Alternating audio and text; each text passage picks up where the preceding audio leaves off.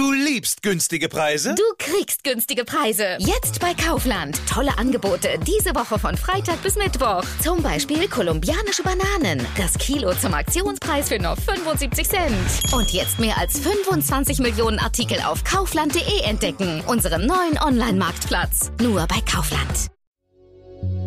Vermutlich wird die Kulturszene eine andere sein. Und wenn ich ein böses Wort verwenden sollte, sie wird ausgedünnt sein. Das heißt nicht, dass das nicht mehr wiederkommt, aber es wird nicht mehr das wiederkommen, was gewesen ist. 2020 war ein schwieriges Jahr für die Kulturbranche insgesamt.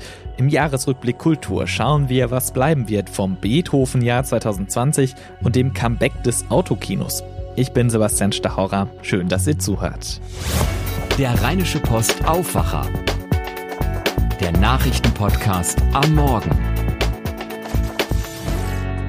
Heute ist Mittwoch, der 30. Dezember 2020 und so wird das Wetter. Es bleibt bewölkt und örtlich sind Regenschauer möglich, es wird aber etwas wärmer bei 3 bis 6 Grad. Dazu weht schwacher bis mäßiger Wind. In der Nacht bleibt es auch genauso bewölkt und regnerisch bei 3 bis 0 Grad. In höheren Lagen warnt der Deutsche Wetterdienst vor Glätte. Morgen am Silvester-Donnerstag bleiben die Wolken am Himmel und immer wieder gibt es auch leichten Regen bei 3 bis 6 Grad. Oberhalb von 300 Metern könnte es auch schneien und glatt werden. Nachts gibt es noch mehr Regen bei 2 bis minus 2 Grad, deswegen kann es örtlich dann sogar schneien und dann auch richtig glatt werden. Und ins neue Jahr starten wir mit einem Mix aus lockeren und dichten Wolken mit Regen oder Schneeregen bei 2 bis 4 Grad. In dieser Woche schaut Helene Pawlitzki mit Kolleginnen und Kollegen der Rheinischen Post auf dieses turbulente Jahr 2020 zurück. In der Folge von Montag, dem 28. Dezember, ging es um die NRW-Wirtschaft, gestern um den Sport und heute um die Kultur. Dieses Jahr wäre Beethoven 250 Jahre alt geworden. Das hätten die Menschen nicht nur in Bonn gern mehr gefeiert. Auch die Theater- und Kinobranche hat Corona hart getroffen, wie sich die Besuche in fast leeren Theatersälen anfühlen, über das Comeback des Autokinos und über den großen Erfolg der Ausstellung Untold Stories von Peter Lindberg im Düsseldorfer Kunstpalast spricht Helene mit Lothar Schröder, dem Leiter des Kulturressorts der Rheinischen Post. Am Ende des Gesprächs erinnern die beiden außerdem an das Ende einer TV-Serie, die das Leben vieler Menschen in Deutschland ein Stück weit begleitet hat. 2020. Man kann viel darüber sagen, was es hätte werden sollen und was es jetzt geworden ist. Fangen wir an mit dem Beethoven-Jahr, Lothar Schröder. Eigentlich war ja Beethoven-Jahr. Was ist davon übrig geblieben? Ja, das Wort eigentlich ist schön. Äh, tatsächlich, eigentlich war Beethoven-Jahr. es war ja Beethoven-Jahr, Es war Beethoven-Jahr, tatsächlich. Und in der Wahrnehmung haben sich natürlich alle Veranstalter, gerade aus Bonn, deinem Geburtsort, alle erdenkliche Mühe gemacht mit äh, mit geplanten Konzerten, die aufgrund des Corona-Jahres dann nicht stattfinden konnten oder nur zum Teil äh, mit Konferenzen. So Gedenkjahre, mh, Kritiker sagen immer, ja, jetzt wird der Fokus auf einen Schriftsteller, auf einen Komponisten, auf einen Künstler gelegt und im Jahr danach ist er wieder vergessen. Das stimmt nur zur Hälfte. Man hat natürlich in so einem Jahr immer die Möglichkeit, jemanden aus der vermeintlichen Versenkung zu holen und zu gucken, wie aktuell sein Werk ist das ist natürlich bei Beethoven wäre es oder ist es natürlich auch eine große Chance, an große Kompositionen zu erinnern, die natürlich auch mit uns, mit Europa und unserer Gegenwart zu tun haben. Ne? Also diese berühmte ähm, neunte Symphonie ähm, an die Freude, alle Menschen werden Brüder, äh, das sind die, die Zahlen von, von Schiller dazu, ist die Europahymne oder auch diese berühmte fünfte Symphonie, die Schicksalssymphonie mit ihren berühmten Auftakten. Äh, das sind natürlich äh, Werke, die uns merken wir, wenn wir sie hören oder wenn wir die Texte hören, dass die immer noch was mit uns zu tun haben. Also von daher äh, ist es aller Mühe wert gewesen, daran zu erinnern. Ich möchte auf zwei kleine Aspekte hinweisen im Beethoven ja, das ist das eine ein ganz nettes Experiment. Beethoven hat kurz vor seinem Tod angefangen mit einer zehnten Sinfonie. Ähm, da sind nur ein paar Skizzen übrig geblieben. Man hat sich nun daran begeben, künstliche Intelligenz einzusetzen. Das war unter anderem ein äh, Musikwissenschaftler der Harvard University, mit künstlicher Intelligenz aus diesen Skizzen möglicherweise eine zehnte Symphonie zu komponieren, so wie Beethoven, der da schon taub war, äh, so wie Beethoven sie äh, tatsächlich komponiert hätte. Das Ergebnis ist da zur Aufführung gekommen. Mein Kollege Wolfram Börz hat sie sich angehört. Ähm, ja, es ist immer wie, wie bei solchen Experimenten äh, die Vorankündigung und das Wort künstliche Intelligenz äh, ähm, wecken dann so eine gewisse Neugierde, die dann vom Ergebnis her nicht so richtig befriedigt wird. Ne? Also es war ordentlich, aber ähm, ein, genau, ein Faszinosum war es nicht. Und das, das Jüngste ist eben ganz nett, wo man versucht, Beethoven in die Gegenwart zu holen. Vor ein paar Tagen wurde der internationale Beethoven-Preis für Menschenrechte vergeben und der ging zum Erstaunen aller an die Rockmusikerin Patti Smith, 73 Jahre alt. Sie darf sich jetzt also mit dem Beethoven-Preis schmücken. Äh, ist ein ganz netter Brückenschlag, um zu gucken, dass erstens zwischen E und U-Musik kein, ähm, keine tiefen äh, Gräben äh, entstehen sollten und aus der Vergangenheit zur Gegenwart auch nicht. Also zum Abschluss des Beethoven-Jahres nochmal, ich sag mal, eine nette Pointe, die aber durchaus äh, sinnfällig ist und äh, find, so in, in meinem Verständnis auch, auch wirklich in Ordnung. Ja, absolut. Insgesamt muss man sagen, war es wirklich ein hartes Jahr für viele Künstler, auch viele Veranstalter. Das ist jetzt vielleicht eine etwas fiese Frage, aber wer hat denn unterm Strich am meisten gelitten und wer konnte sich irgendwie noch über die Zeit retten? Über die Zeit retten und sich immer noch retten können natürlich alle Institutionen, die öffentlich äh, gefördert oder äh, bezahlt werden. Das sind die, die Opernhäuser, die von Kommunen und Land und die Schauspielhäuser. Es trifft wirklich die, die kleinen und die mittleren. Äh, also diese ganze freie Szene, man muss ja sagen, freie Künstler, Musiker, Schauspieler und bildende Künstler sowieso äh, arbeiten immer an ihrem Existenzminimum. Also das, äh, der Charakterzug der Selbstausbeutung ist allen zu eigen. Äh, ich kenne viele, die darüber nicht klagen, sondern weil sie einfach die Sachen machen, die ihr Leben bedeutet. Also das, ne, die, hängen mit Herzblut dran und nehmen dann eben in Kauf, dass sie 1000 Euro brutto äh, im, äh, im, Monat verdienen äh, und damit auch noch irgendwie eine Wohnung finanzieren müssen. Die trifft es natürlich ganz hart. Es gibt verschiedene es gab verschiedene Fördermaßnahmen des Landes NRW zum Beispiel für äh, freie Künstler eine Einmalzahlung für eine Projektförderung nannte man das. 7000 Euro hat vielen sehr geholfen, zumindest bis zum Ende des Jahres. Wie es künftig weiter gehen wird, gerade bei dieser freien Szene, ist ungewiss. Viele werden ihren Beruf nicht mehr ausüben können. Und man äh, muss auch befürchten, dass kleinere Theater, die ja unser Kulturleben eben aus, auch ausmachen, ne? mit, äh, mit Seelen von 50 Leuten, mit 100 Leuten, äh, es vorsichtig formuliert sehr schwer haben werden. Vermutlich wird, je nachdem wie lange es dauert, die Kulturszene eine andere sein. Und wenn ich ein böses Wort verwenden sollte, sie wird ausgedünnt sein. Das heißt nicht, dass äh, das nicht mehr wiederkommt, aber es wird nicht mehr so, es wird nicht mehr das wiederkommen, was gewesen ist. Also es ja. werden neue Theater, äh, neue Einrichtungen geben, aber es werden neue sein. Also äh, ja, ja, und also wenn wir kurz bei den Theatern bleiben, man muss ja einfach sagen, wenn ein Haus mit einer gewissen Tradition, mit einer gewissen, mit einem gewissen Personal, mit einer gewissen Erfahrung auch vielleicht schließt und einem Stammpublikum schließt, dann geht da natürlich immer was verloren, was ein neues Haus jetzt nicht einfach so weiterführt oder auffangen kann, ne? Genau, also auch wenn das alte Haus wieder eröffnet, viele Veranstalter sagen, es ist ja nicht so, wenn jetzt die Häuser wieder geöffnet werden, dass am nächsten Tag die Leute an den Kassen stehen, sondern es muss dann auch wieder Vertrauen geweckt werden bei den Leuten, dass man sich wieder traut, in einen großen Saal, vielleicht dann immer noch mit Abstand, aber in einen großen Saal zu kommen. Also dieser Aufbau des Vertrauens dauert auch noch eine Zeit, der finanziell überbrückt werden muss. Ich habe mir ähm, im Sommer, als es dann unter den Hygienemaßnahmen möglich war, zwei, drei Premieren auch angeguckt, unter anderem im Düsseldorfer Schauspielhaus, großer Saal, da gehen dann 180 Leute rein oder hat man äh, 180 Leute platziert, wo normalerweise knapp 800 sitzen können. Hm. Man kann sich vorstellen, was das für eine Atmosphäre ist. Ich habe mir Büchners Lenz angeguckt, ein Ein-Personen-Stück, ein, ein Monolog und dieser arme Schauspieler spricht in einen großen Saal rein, wo alle paar Meter jemand sitzt. Und das Publikum ist natürlich so, äh, so begeistert und die klatschen dann ein bisschen mehr noch als sonst, aber es plätschert eben so dahin. Und was man total vermisst, ist, dass eben vor und nach einer Premiere oder Theateraufführung man im Foyer zusammensteht. Da geht es nicht um den Sekt und das Schnittchen beim Italiener, das da gereicht wird, sondern dass man sich einfach über das Theaterstück unterhält, dass man sich über gesellschaftliche Themen unterhält. In, in, in diesem Vor und danach, diesen Treffen, findet sich auch einfach eine Bildungs- und Bürgergesellschaft, die mhm. ähm, dann zu diesem Ereignis zusammenkommt und entweder über dieses Ereignis spricht, über das Thema spricht äh, oder auch über andere gesellschaftliche Themen.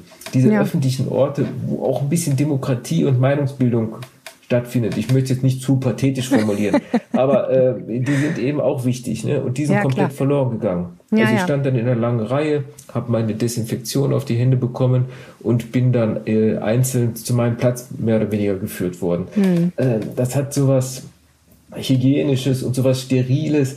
Äh, ja, das zusätzlich auch so ein eigenes Unbehagen auch noch äh, weckt. Ne? Und Hm. während der gesamten Premiere hat man die Maske dann sowieso auf. Also es Ja. war schon skurril. Wobei es ja einen größeren Festakt gab, wo ich selber sagen muss, ich fand es erstaunlich, dass das stattgefunden hat, aber es war ja nun mal, stand auf dem Plan und wurde dann auch gemacht, weil auch die Zahlen entsprechend waren und man es machen konnte, nämlich die Wiedereröffnung des Düsseldorfer Schauspielhauses nach einer langen Phase der Sanierung und Renovierung. Wie war das denn so?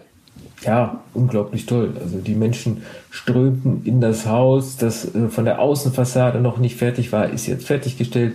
Der Platz war noch eine riesige Baustelle, das Ingenhofental. Ja. Alle drängten ins Theater und das war so schön zu sehen, was für ein äh, äh, Bedürfnis äh, äh, das Theater ist. Und äh, man hat das kleine Haus, das große Haus parallel gespielt. Man hat unten im Keller kleine Inszenierung gemacht, wo Leute sich reindrängten. Ich war selbst da, also wenn man sich heute nochmal diese Szenen vergewissert, es ist unglaublich, wie wir da Schulter an Schulter und die Leute auf dem Boden saßen und alle haben fasziniert ähm, das angeschaut, was die Schauspieler sich ausgedacht haben. Also unten im Keller gab es dann die nette Aufführung, dass Schauspieler, die immer nur, immer nur Nebendarsteller sind oder ganz kleine Rollen haben, die sich selber ein Stück geschrieben haben über die Existenz eines Nebendarstellers und dass sie doch auch gerne mal eine Hauptrolle. Also wie gesagt, viele Aspekte, tolles Theaterfest, äh, wo die Schauspieler nochmal alles zeigten, Ja. was sie drauf haben. Die können ja auch singen, die können tanzen.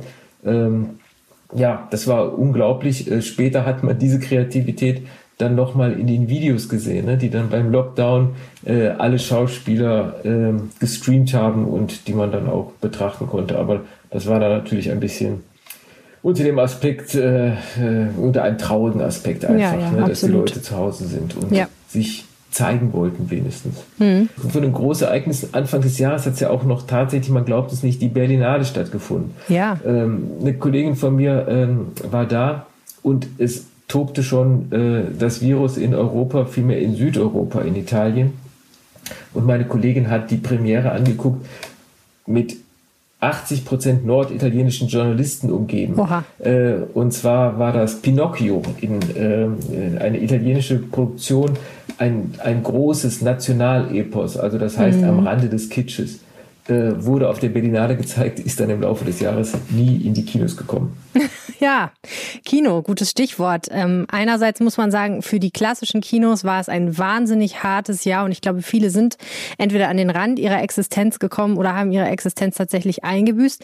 Auf der anderen Seite hat eine Kinoform ein Comeback erlebt, das wir alle, glaube ich, gar nicht mehr so auf dem Schirm hatten, nämlich das Autokino. Jawohl, das Autokino ist äh, wieder in Mode gekommen. Ich habe mir zwei, drei Filme auch angeguckt. Äh, es ist schon auch skurril, mit seinem Wagen dahin zu fahren.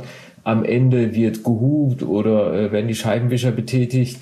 Ähm, ich glaube, es äh, war so ein bisschen der besonderen Situation geschuldet, so eine Trotzreaktion. Wir gucken uns auch Kino an und fahren ins Autokino. Ob das zukünftig tatsächlich äh, eine Alternative sein wird, glaube ich nicht. Ich fürchte eher, dass es in eine andere Richtung geht. Vor wenigen Wochen hat Warner Bros. angekündigt, in Amerika alle neuen Filme gleichzeitig mit Streaming-Angeboten anzubieten. Also sie kommen in den Kinos und zugleich können die Leute das zu Hause streamen. Angesichts auch der technischen Entwicklung, wie viele Leute mittlerweile riesige Bildschirme zu Hause haben oder vielleicht sogar einen Beamer und da eine ganz andere Bildqualität haben und dann plötzlich das Angebot bekommen, den neuesten Film, der in dieser Woche anläuft, als Stream zu bekommen. Die Gefahr, dass man dann zu Hause bleibt und sich mit Freunden das anguckt, die ist riesig. Also die Bedrohung für die traditionellen Kinos, für die großen Multiplexhäuser ist enorm. Ich weiß nicht von der gesamten Entwicklung, ob es diese Kinokultur, die wir seit vielen, vielen Jahrzehnten pflegen, ob die Zukunft haben wird. Ich könnte mir vorstellen, dass es äh, unter Kinoliebhabern eher noch diese kleinen Programmkinos, die was Besonderes zeigen, vielleicht mit einer Diskussion vorweg, mit einem Regisseurgespräch, wo man so ein bisschen, wie heißt es so schön oder auch doof, wo man Mehrwert bietet, ähm, dass die eher äh, noch eine Nische finden als die äh, großen Häuser. Und das, was in Amerika stattfindet, diese Entwicklung, kann man sich an fünf Fingern abzählen, wird über äh, kurz oder lang natürlich auch in Europa und somit auch in Deutschland äh, angeboten werden. Hm. Ja, ich meine, es ist immer so schwierig, ne? Ich, ich habe halt beim Autokino gedacht, okay, äh, totgesagte leben länger und man weiß nie, was nochmal wieder zurückkommt. Aber auch da kann man ja nur sagen, man weiß nicht, wie es zurückkommt und dass es nicht anknüpfen kann unbedingt an das, was mal war, nämlich an die große, große Zeit des Kinos. Das ist, glaube ich, auch ja. klar. Interessant fand ich ansonsten noch, dass Autokinos ja nicht nur für Filme da waren, sondern auch für Veranstaltungen. Es gab Konzerte. In den USA hat man ganz stark gesehen, dass auch in Autokinos oder in einem Autokino-Format dann ähm, Wahlkampfveranstaltungen bei den Demokraten stattgefunden haben.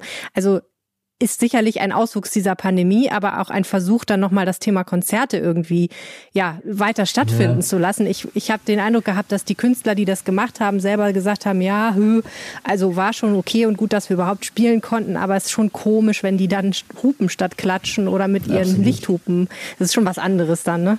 Ja, es gibt ja dieses traurige Video von Helge Schneider, der gesagt hat, vor Autos trete ich nicht auf. äh, das hat er ja, in seiner Garage gesagt oft, ne? und hat dann hm. ein bisschen gespielt. Es gibt ja auch, es gibt ja auch verschiedene Modelle. Hockeypark in Mönchengladbach, die haben die gesamte Spielfläche mit Strandkörben äh, ja. platziert und haben da dann die Leute mit dem entsprechenden Sicherheitsabstand. Auch ein spannendes ich, Modell. Äh, Konzerte habe ich mir jetzt nicht angeguckt, aber ich hatte zu Ostern äh, auf dem Messeparkplatz in Düsseldorf mir den Ostergottesdienst ange Ach, Sie waren auch da. Ich war auch da. war da im Auto. Äh, ich war, glaube ich, Karfreitag da, nicht äh, Ostern direkt ah, selber. okay. Dann haben wir nicht zusammen in der Schlange Nee, glaube ich gestanden. auch nicht. Sonst genau. hätte ich gehupt, wenn ich sie nicht höre. Aber ich muss sagen, ich, äh, es kam wenig äh, rüber an, äh, ja. an Andacht und äh, wenn man über Radio dann äh, den, die Lieder einspielen kann und so, das ähm, ja, ist es war Ausdruck anderes. eines Bedürfnisses ja. oder Zeichen, dass man was vermisst. So ist ähm, das. Mehr nicht. Ja, und selbst im Hockeypark in Mönchengladbach muss man sagen, Konzerte ja, aber natürlich nicht vor einem riesigen Publikum, weil man kann sich ja vorstellen, äh, man kann in Standkörben nicht so viele Leute unterbringen. Es gab dann den Versuch in Düsseldorf, der äh, dann aber gescheitert ist, doch ein sogenanntes Großkonzert zu veranstalten. War das jetzt im Endeffekt, ist es gescheitert am mangelnden Konzept oder ist es gescheitert an der Politik? Was sagen Sie? Man muss ja ehrlich sagen, die Leute, die Veranstalter, die, die machen einen Handstand, die geben sich alle Mühen, ob Theater, ob Kino und erst recht so Großveranstalter, wie jetzt Marek Liederberg, der Sarah Connor äh, unter anderem in die Arena holen wollte. 12.000 Leute sollten da rein, wo 50, 60.000. Die Arena hat den Vorteil, man kann sogar das Dach öffnen, ähm, dass da möglicherweise ein stärkerer Luftaustausch noch stattfindet als in anderen Hallen. Ähm, ich glaube nicht, dass es ein äh, das Versäumnis der Veranstalter ist. Die haben sehr schnell gehandelt, haben tolle Ideen gehabt, vom kleinen Theater bis zum großen Theater, von kleinen Musikveranstaltungen bis zu großen. Das große Problem ist immer, und die sagen alle, und die haben ja recht, in Museen, in Theatern, es gibt keine nachweisbaren Fälle, wo man sich infiziert hat. Das große Problem ist halt immer die An- und die Abreise und der Parkplatz. Also die Politik möchte aus wahrscheinlich nachvollziehbaren Gründen, dass die Menschen nicht mobil werden, nicht in Bewegung kommen, nicht von A nach B fahren, nicht in andere Städte fahren. Äh, das ist das größere Problem als die Veranstaltung äh, selbst, glaube ich. Hm. Ja. Und ähm, man kann nur darüber lesen und sich informieren und sein Urteil bilden. Ich glaube, ganz Unrecht haben sie wahrscheinlich nicht, äh, so weh und leid mir das auch als Kulturmensch äh, tut. Hm. Also 10, 15.000 Leute in einem Stadion, das war in diesem Jahr fast nicht möglich. Ich weiß gar nicht, ob es Anfang des Jahres noch das gegeben hat, wahrscheinlich schon. Was aber schon Möglichkeit, möglich war, äh, hunderttausende Menschen in einer Ausstellung, natürlich nicht gleichzeitig, sondern über einen sehr langen Zeitraum. Der Kunstpalast in Düsseldorf hat eine der erfolgreichsten Ausstellungen seiner Geschichte gehabt mit Peter Lindbergh Untold Stories, Fotos von dem Fotografen, der kurz zuvor dann auch noch verstorben war. Woran lag das, dass so viele Menschen in diese Ausstellung geströmt sind? Hatte das was mit Lindbergs Tod zu tun, mit seinen Fotos, mit seiner Person, mit Corona vielleicht auch? Also jetzt kann ich eine ganz kurze Antwort geben. Ich könnte einfach sagen, mit allem. äh, also ich glaube, bis auf Corona mit allem. Also ja. ähm, Peter Lindbergh ist eine faszinierende Figur, der aus in Polen geboren ist und dann hier ins Ruhrgebiet kam, der also eigentlich einer von hier ist. Und ich ähm, habe Duisburger gerade Jung, ne? dort immer stand, er, er lebte in Duisburg. Jo. Äh, ich bin in Duisburg geboren und ähm, er ist sogar in meinem Stadtteil geboren, was ich Nein. gar nicht wusste. Also das fasziniert natürlich, wenn ein Mensch von hier kommt, der von hier dann in die große Welt aufbricht, aber, aber nicht, ich sag's mal so ein bisschen salopp, nicht bespinnert wird. Also der immer ganz natürlich geblieben ist und, und immer nahbar gewesen ist, geblieben ist. Und der aber auf der anderen Seite wahrscheinlich auch auf diese, äh, mit diesem Charakterzug alle Stars äh, dieser Welt vor die Kameras bekommen hat in einer Szene, oft in einer Szene, die sie jetzt nicht aufgetakelt oder zum, äh, zum, zum großen Auftritt bereit zeigt, sondern oft ohne Maske, nachdenklich, in der Garderobe, am Set. Äh, eine große Leistung von Fotografen ist es, Menschen, ähm, Menschen so nahe zu kommen, dass sie bereit sind, sowas von sich auch preiszugeben. Und dann kommt natürlich die Qualität des Künstlers hinzu. Und das alles hat Peter Lindbergh so sehr vereint. Also einer von hier, der seine äh, Herkunft nicht verleugnet hat. Einer, der natürlich geblieben ist und auf diese Art an die Stars rangekommen ist und der letztlich so tolle Bilder und so tolle Porträts äh, gebracht hat. Also da kam äh, viel zusammen, wo viele Leute sich sehr angesprochen fühlten. Hm.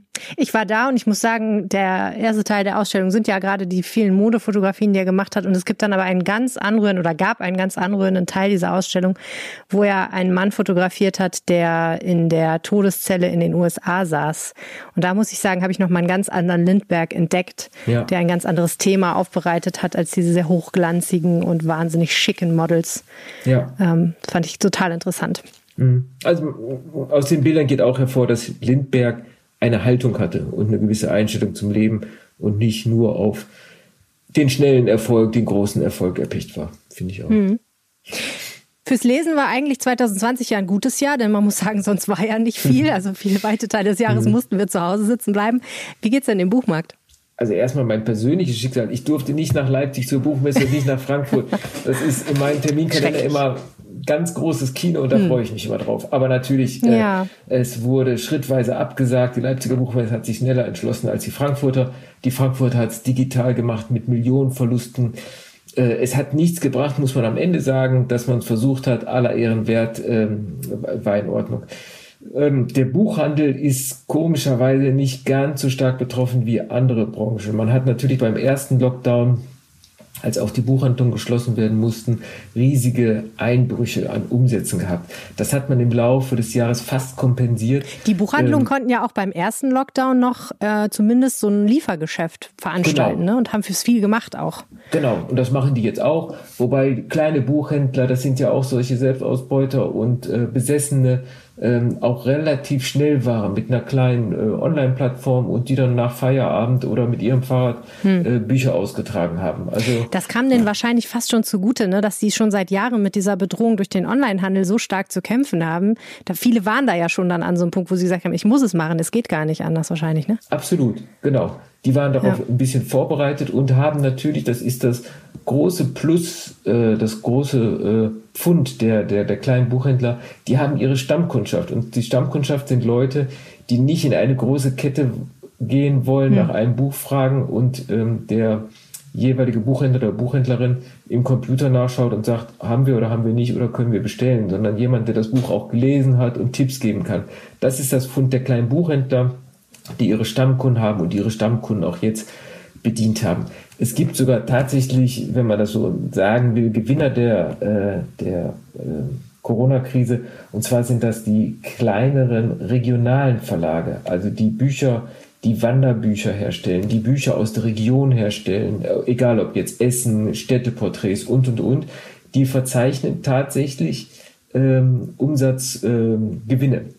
Also äh, es wird sehr nachgefragt. Also die Leute, die zu Hause sind, besinnen sich plötzlich auch auf das unmittelbare Umfeld. Sie interessiert, was ist in der Nachbarstadt oder wo kann ich von der Haustüre aus vielleicht mal wandern gehen oder äh, was gibt's hier zu essen. Also alles, was mit Regionalem zu tun hat, hat bei den Buchverlagen wirklich, äh, wirklich geboomt. Und insgesamt kommt der Buchhandel dieses Jahr mit einem blauen Auge da, davon. Also die, ähm, natürlich ist das auch ihrer eigenen Leistung, ihrem eigenen Engagement und ihrer Fantasie äh, geschuldet. Wie es künftig weiter aussehen wird, es gibt ja genug Studien, die den Wegbruch äh, von jungen Lesern, das Wegbrechen jungen Lesern äh, nachgewiesen haben und dokumentieren, muss man gucken. Aber ähm, ja, noch ist die Buchbranche eine, eine große und noch werden mehr Bücher über den sogenannten stationären Buchhandel, also das ist der Buchladen um die Ecke, mehr Bücher über diese Läden verkauft als übers Internet. Ja. Kurze persönliche Empfehlung, was war Ihr Roman des Jahres? Das ist ein relativ aktuelles Buch und für Leute, die jetzt im Lockdown sind, vielleicht unbefriedigend ein dünnes Buch. Gerade mal 110 Seiten von Don DeLillo, dem ewigen Kandidaten für den Literaturnobelpreis. Der hat ein Buch geschrieben, Die Stille, 2018 schon begonnen, also vor Corona. Und das Wort Corona kommt auch nur einmal ganz kurz vor. Und zwar spielte der Roman im Jahr 2022. Die Welt hat Corona äh, schon hinter sich. Äh, man, man trifft sich in einem New Yorker Apartment zum Football-Endspiel. Ein Ehepaar wartet auf ein befreundetes Ehepaar, das aus Paris kommt. Und plötzlich gibt es einen Stromausfall in der ganzen Stadt. Das Flugzeug hat äh, gerade noch so eine Bruchlandung. Man kommt äh, mit dem Leben davon aber es wird bis zum Schluss nicht geklärt, woher dieser Stromausfall ist. Und die Leute sind auch nicht panisch, sondern man geht durch diese dunkle New Yorker Stadt, sitzt in diesem Apartment zusammen. Äh, das sind alles Intellektuelle, die fragen sich, äh, was da passiert sein kann, aber ohne panisch zu sein. Man versucht zu reflektieren, was passiert. Und es wird bis zum Schluss nicht geklärt. Und das ist eine so unheimliche äh, Bedrohungskulisse, die sich da hinten abspielt, in einer ganz klaren, gar nicht pompösen äh, Sprache. Äh, das Buch, diese 100 Seiten, 110 Seiten, hallen noch lange, lange in einem nach. Also, und die spiegeln auch so ein bisschen die Situation von uns allen, wenn wir zu Hause sitzen und mal nach draußen auf leere Straßen gucken und fragen, wie lange das noch weitergeht, wird es noch viel schlimmer, äh, wird es besser. Also all diese Ungewissheit ohne Panikmache äh, wird in dem Buch äh, meisterhaft erzählt. Eine tolle Empfehlung für einmal einen schönen stillen Tag oder sowas oder mal zwei oder ja, drei. Einen Tag mehr nicht. ja, kommt drauf an, wie schnell man liest und was man noch so zu tun hat. Ja, ne? ja. Wir müssen zu einem Thema kommen, von dem ich weiß, dass Sie das sehr intensiv begleiten. Ähm, das Thema Missbrauch in der katholischen Kirche, was leider auch 2020 wieder für einige Schlagzeilen gesorgt hat. Und manchmal hat man da so ein bisschen den Eindruck, es geht irgendwie einen Schritt vor und dann geht es wieder zwei mindestens zurück. Ist das auch Ihr Eindruck? Ja, wobei ich im Moment den Schritt vor nicht mehr sehen kann. Oh. Also ich sehe äh, tatsächlich nur noch Rückschritte und das hat äh, leider äh, mit dem Erzbistum vor unserer Haustür zu tun, mit dem Kölner Erzbistum, die ähm, vor einem Jahr als Vorreiter eigentlich der Aufklärung galten, weil sie als erste eine Studie in Auftrag gegeben haben, die klären sollte, wer war eigentlich verantwortlich dafür, dass Missbrauchsfälle nicht weiterverfolgt wurden, nicht gemeldet wurden, wo wurde vertuscht. Eine unabhängige Kanzlei aus München äh, wurde äh, damit beauftragt. Die haben, das ist eine renommierte Kanzlei, die auch für andere Bistümer arbeitet. Die haben äh, dem Erzbistum ihr Ergebnis nach anderthalb Jahren an die Hand gegeben. Das hat 770.000 Euro ungefähr gekostet. Äh, sollte im März dieses Jahres veröffentlicht werden. Ein paar Tage vorher wurde das zurückgenommen, es wurde für den Herbst angekündigt. Die ist jetzt ganz zurückgenommen worden, weil man sagt, sie hätte erstens methodische Mängel und Persönlichkeitsrechte würden davon betroffen. Ähm, nun hat man neue Anwälte, einen Strafrechtler aus Köln beauftragt, eine neue Studie zu machen. Die soll im März veröffentlicht werden. Durch dieses Hickhack und eigentlich Kirchenrechtler sagen auch völlig unbegründet, äh, ist der ganze Aufklärungsprozess der katholischen Kirche in Deutschland so wieder in Misskredit geraten, dass äh, es nur noch blanke Empörung und unter anderem Bischöfen auch blankes Entsetzen über das Verhalten gibt. Hm. Ähm, Im Mittelpunkt steht auch der Kardinalerzbischof Rainer Maria Wölki, dem vorgeworfen wird, dadurch, dass er einen besonders schlimmen Fall, ich kenne die Details und die sind wirklich furchtbar, von äh, einem Kindesmissbrauch an einem Jungen im Kindergartenalter, der diesen Fall eines Pfarrers den er persönlich seit seiner Ausbildung kannte und sehr schätzte, nicht an den Vatikan gemeldet äh, hat. Ähm, es wird angegeben, dass er unter, dass der Beschuldigte unter äh, Demenz zum Schluss gelitten hat und nicht mehr fähig war, vernommen zu werden. Tatsache ist, der Fall ist seit 2011 im Erzbistum aktenkundig. Man hat sogar äh, eine Entschädigung bezahlt von damals äh, mit der beträchtlichen Summe von damals 15.000 äh, Euro. Ähm, 2012 war dieser Pfarrer auch noch in Rom bei der Feier da, ne, da anwesend, als äh, Rainer Maria Wölki zum Kardinal erhoben wurde. Es gibt ein Foto, das haben wir auch in der Zeitung dokumentiert, das den Beschuldigten zusammen mit Kardinal Wölki in Rom 2012 zeigt. Also auch noch bei, ich sag mal, zumindest guter Gesundheit, dass er nach Rom aufbrechen konnte und dort äh, mitfeiern konnte. Mhm. Ähm, der Fall wird jetzt in Rom vorgelegt. Ähm, es gibt einen Kirchenrechtler aus Münster, Professor Thomas Schüller, der seit Tagen äh, fordert, dass der Kardinal eigentlich nur den Schaden von der Kirche ein bisschen abwenden kann, indem er seinen Rücktritt erklärt. Danach sieht es nicht aus. Also ähm, jetzt wird der Fall in Rom verhandelt. Es wird unangenehme Befragungen geben äh, mit dem Erzbischof. Ähm, man muss gucken, äh, wohin das führt. Für mich ist in erster Linie nicht ganz so wichtig, ob der Kardinal darüber jetzt sein Amt verliert oder zurücktritt oder nicht, sondern welcher Schaden da insgesamt angerichtet wird für die Kirche, vor allem aber für die Betroffenen, also für die Leute, die unter sexueller Gewalt durch Priester gelitten haben. Wenn die diese ganze Diskussion und diese Vertuschungsversuche nach wie vor erleben, was mit den Menschen passiert, die zum Teil lebenslang unter Suizidgedanken, mit Suizidgedanken zu kämpfen haben und die ein verfuschtes Leben haben, dieses Leid kann man sich nicht wirklich ausmalen. Äh, man kann das immer nur mit so Worten wie äh, furchtbar und inakzeptabel äh, hm. Ja, absolut. Man muss gucken, im nächsten Jahr äh, ich habe gehört, dass es wegen Corona können die Leute nicht zu den Austrittsstellen gehen. Das geht vor einem amtlichen Gericht. Die Listen sind sehr lang. Also ja. Ähm, da wird Schaden äh, angerichtet, der so schnell, nee, der nicht mehr behoben werden kann. So. Ja. Ansonsten gab es ein paar heftige Berührungspunkte zwischen Blaulicht und Kunst beziehungsweise Justiz und Kunst. Ähm, es gab sozusagen zwei ähm, Weiterspinnungen von Geschichten aus vergangenen Jahren, nämlich einmal den Prozess um den Diebstahl der riesigen Maple Leaf Goldmünze aus einem Museum in Berlin, ein riesiges Teil. Ähm, und da gab es Urteile und es gab mehrere Festnahmen im November und Dezember nach dem Diebstahl aus dem historischen grünen Gewölbe des Residenzschlosses Dresden. Auch das ist schon ein Jahr her. Manchmal denkt man sich auch, Wahnsinn eigentlich, äh, wie schnell die Zeit vergeht. Und beide Male sollen äh, die Täter oder Verdächtigen äh, aus dem Remo-Clan in Berlin stammen. Ganz erstaunlich, ne? Ja, diese Münze, 100 Kilo wiegt die. Ähm, ja. Ich glaube, man hat da ähm, nicht so sehr nach Kunst geschaut, sondern nach Orten geschaut, die auf der einen Seite große Schätze beherbergen und auf der anderen Seite, ähm, aus welchen Gründen auch immer, äh, nicht so gut gesichert sind, wie es der Inhalt ihrer Häuser hätte sein sollen. Also hm. äh, man hat den beiden Häusern vergleichsweise leicht äh, die Kunstschätze rauben können.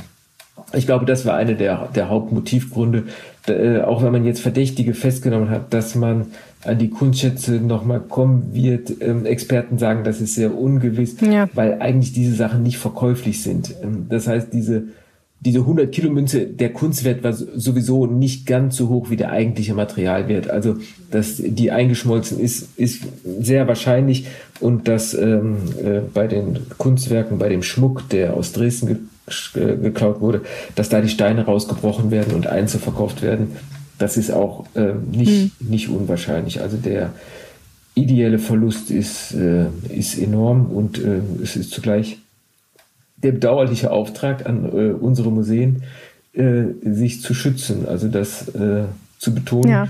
Äh, macht einen auch nachdenklich, dass sowas überhaupt, das überhaupt möglich ist. ist ne? ja. ja. Ähnliches gilt ja auch für das Attentat im Pergamon-Museum und ein Attentat nicht auf Menschen, sondern auf Kulturgüter und Kunstgüter. Ähm, ur, ur, uralte Kultur- und Kunstgüter teilweise, die wahrscheinlich am 3. Oktober bespritzt wurden mit einer ölhaltigen Flüssigkeit. Und man, es klingt jetzt so läppsch, aber es ist natürlich eigentlich für, wenn man sich vorstellt, was da bespritzt wurde, nämlich, dass da eben aus der Ägyptologie und aus äh, solchen weit vergangenen Zeiten ja. Gegenstände stehen, äh, etwas, was ganz schwer zu restaurieren ist. Ja, also man steht fassungslos davor. Ne? Also Sarkophage und äh, ähm, andere Tafeln sind äh, mit dieser Flüssigkeit besprüht worden und es ist äh, schlecht zu restaurieren. Ähm, ich, das, das, ist alles gezielt gemacht worden ne, auf der Museumsinsel, unter anderem mhm. bei der, äh, im neuen Museum, Alte Nationalgalerie, äh, Pergamon Museum. Das ja. war sehr durchdacht. Ich kann nur schwer nachempfinden, was die Motive dafür sind. Ob es äh, ähm, ob es der Hass oder die Wut auf eine gewisse bürgerliche Kultur ist, ähm, äh, ob es einfach äh, ein anarchischer, anarchistischer Akt ist. Äh, es ist schwer zu sagen und, äh, und auch nicht ähm, nachzuvollziehen. Mhm. Also ich kenne die Museen relativ gut, weil immer wenn ich in Berlin, dies ja gar nicht, aber wenn ich in Berlin bin, besuche ich äh, also zumindest immer äh, Nofretete. Das äh, hm. ist die, die schönste Frau Berlins, wie ein Archäologe mal gesagt hat. Und äh, ähm, ja, welche Kulturzeugnisse da äh, präsentiert werden. Man kann natürlich schon auch darüber reden, inwieweit wir mit der Darstellung des Pergamon-Altars auch mit Nofreteti hoch umstritten ist, wir da so einen gewissen Kulturkolonialismus äh, frönen, äh, dass nämlich ja. alles so ganz korrekt aus den Herkunftsländern nach Deutschland gebracht wurde, äh, das ist mehr als fraglich. Und die ganze Diskussion geht ja auch um die künftigen Ausstellungen im hm. Humboldt-Forum, das ja jetzt in diesem eröffnet wurde. Aber wenn das die Motivation wäre, könnte man das ja noch verstehen Absolut. und dann könnte man ja drüber reden, ne? auch wenn das nicht trotzdem nicht gut zu heißen ist. Aber der absurde Punkt ist ja, dass man immer noch der Vermutung nachgeht, dass es sich möglicherweise um Anhänger des wahnsinnigen, radikalen und leider auch sehr rechtsextremen Verschwörungsideologen Attila Hildmann handelt, der ja immer mal wieder seinen Anhängern sagt, im Pergamon-Museum würden satanistische Rituale abgehalten, da würden Kinder misshandelt und äh, das, der, der Tempel des Satans müsse fallen. Und äh, das ist ja bislang nicht erwiesen und nicht widerlegt, aber irgendwie ist das natürlich eine irre Vorstellung, dass solche Leute dann hingehen ja, und da tatsächlich sowas machen und ja, wer weiß, was als nächstes passiert. Ihre ne? Vorstellung kann man sich leider nicht nicht schützen. Man steht da immer ein bisschen sprachlos vor und merkt auch, wie alles Argumentieren oder äh, viele Worte, die ich dazu sagen könnte, einfach diese Leute nicht erreichen. Das ist, ja, da sind uns Grenzen gesetzt. Ja. Ja, ja, argumentieren hilft da leider wahrscheinlich nicht mehr so richtig. Ähm, ein ganz kurzer Blick noch in die Region, wo in Rheinberg ja auch äh, leider ein Attentat auf Kultur verübt wurde, nämlich Alltagsmenschen, so große Betonfiguren. Sechs Stück sollten dort aus, also mehr sollten ausgestellt werden, aber sechs Stück wurden dann zerstört. Das ist natürlich auch besonders tragisch für die, die dann auf den Kosten sitzen bleiben. Ne? Das stimmt, das ist tragisch für die. Aber da habe ich wirklich das Gefühl, als ob es äh, die, äh, die Freude oder die, die Lust an, an, Vandalismus ist. Hm. Ähm, ich möchte da auch jetzt nicht unbedingt immer alles erklären können, aber vielleicht ist das auch irgendwie mit, äh, mit dem äh, Corona-Jahr hängt das zusammen, dass irgendwo ähm, ähm, Wut, Gewalt, äh, Energie äh, frei wird und äh, die sich dann in solche ähm, ja, zerstörerischen Bahnen äh, gelenkt hm. wird. Also, ja, und ja. bei solchen Figuren, die immer im Stadtbild stehen, kann ich mir auch vorstellen, dass es Leute gibt, die gar nicht wissen, was das ist und gar nicht eine Vorstellung ja. haben, was sie da eigentlich kaputt machen. Ne? Das ist natürlich auch tragisch, aber auf der anderen Seite muss man da dann sicherlich jetzt auch keine, keinen Zusammenhang zu irgendwelchen anderen Phänomenen herstellen, wenn's, wenn man es eh nicht weiß. Und leider muss man ja sagen, in Rheinberg weiß man es nicht ähm, was da passiert ist. So, also Corona geht hoffentlich irgendwann zu Ende. 2020 war auch das Jahr, in dem eine andere Ära geendet ist, nämlich die, Co die Ära Lindenstraße. Ähm, das vielleicht noch als letztes Schmankerl. Ähm, tja, das hat viele Fans bewegt. Ne? Es hat viele Fans bewegt. Ähm ich kann aus meiner eigenen Fernsehbiografie, wenn ich das mal sagen darf, äh, eine Zeit lang äh, habe ich dann auch geguckt und das ist ja bei solchen Serien so, dass wenn man einmal drin ist, man auch drin bleibt, egal ob man sich über darüber aufregt und ob man es doof findet oder nicht. Aber das werden ja dann äh, in dieser kurzen Taktung auch zu Lebensbegleitern, weil äh, man äh, in der Lindenstraße äh, ja jeden Tag oder jede Woche äh, der Bewohner der Lindenstraße gespiegelt bekommt. Ich glaube, dass diese Form äh, über viele, viele Jahre, die er Bestand hatte und die bestimmte Generation auch bei der Stange gehalten hat, dass diese Form sich auch überlebt hat. Äh, das muss jetzt aber kein Manko sein. Ne? So viele Jahre Erfolg zu haben, ist äh, wirklich beachtlich. Äh, es gibt ja in anderer Form eine vergleichbare Serie. Das ist diese Krankenhausserie aus Leipzig hm. in aller Freundschaft. Gibt jetzt auch schon viele, viele, viele Jahre. Und da ist es ähnlich, das vergleichbare Phänomen hm. festzustellen. Ich kann mir vorstellen, von unseren Sehgewohnheiten war das eine lange Epoche, die äh, uns äh, in gewisser Weise sozialisiert hat. Ähm, ich habe das Gefühl, dass die zunehmend von Serien, kurzen, klugen oder auch langen Serien äh, abgelöst ja. wird. Schauen wir mal, wie es weitergeht, kann man da nur sagen. 2021 kommt und damit sicherlich auch ein Ende der Corona-Pandemie, hoffen wir jedenfalls, und vielleicht ganz neue Entwicklungen auf dem Gebiet der Kultur. Luther Schröder, vielen herzlichen Dank für diesen noch, Überblick. Darf ich noch einen Satz sagen? Ja, natürlich.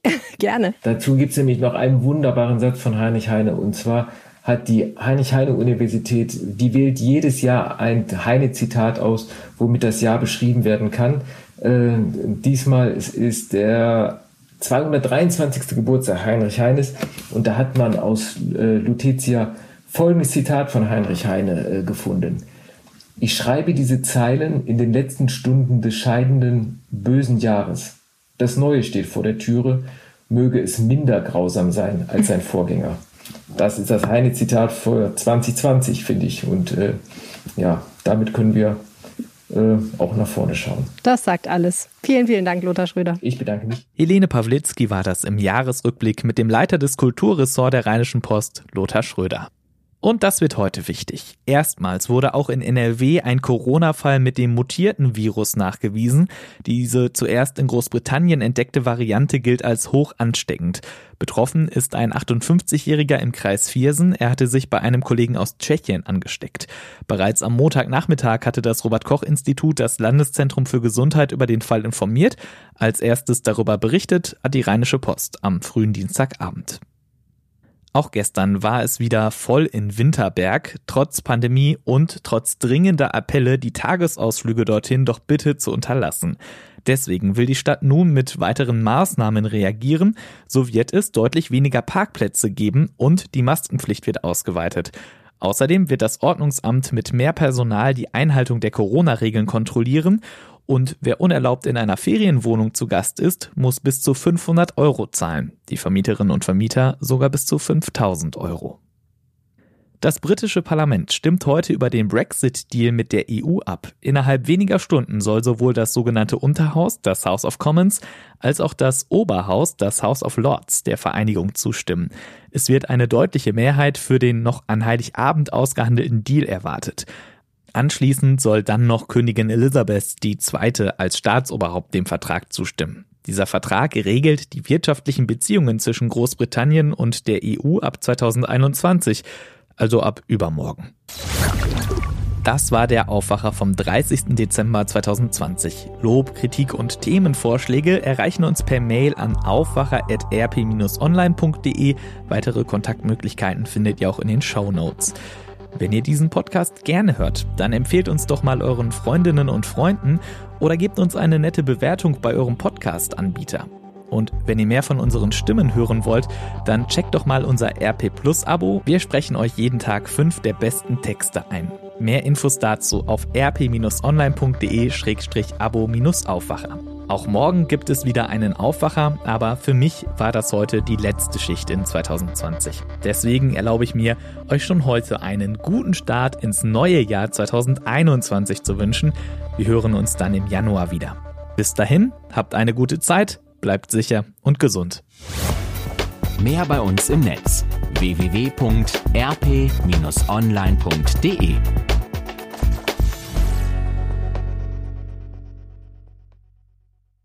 Du liebst günstige Preise? Du kriegst günstige Preise. Jetzt bei Kaufland. Tolle Angebote diese Woche von Freitag bis Mittwoch. Zum Beispiel kolumbianische Bananen. Das Kilo zum Aktionspreis für nur 75 Cent. Und jetzt mehr als 25 Millionen Artikel auf kaufland.de entdecken. Unserem neuen Online-Marktplatz. Nur bei Kaufland.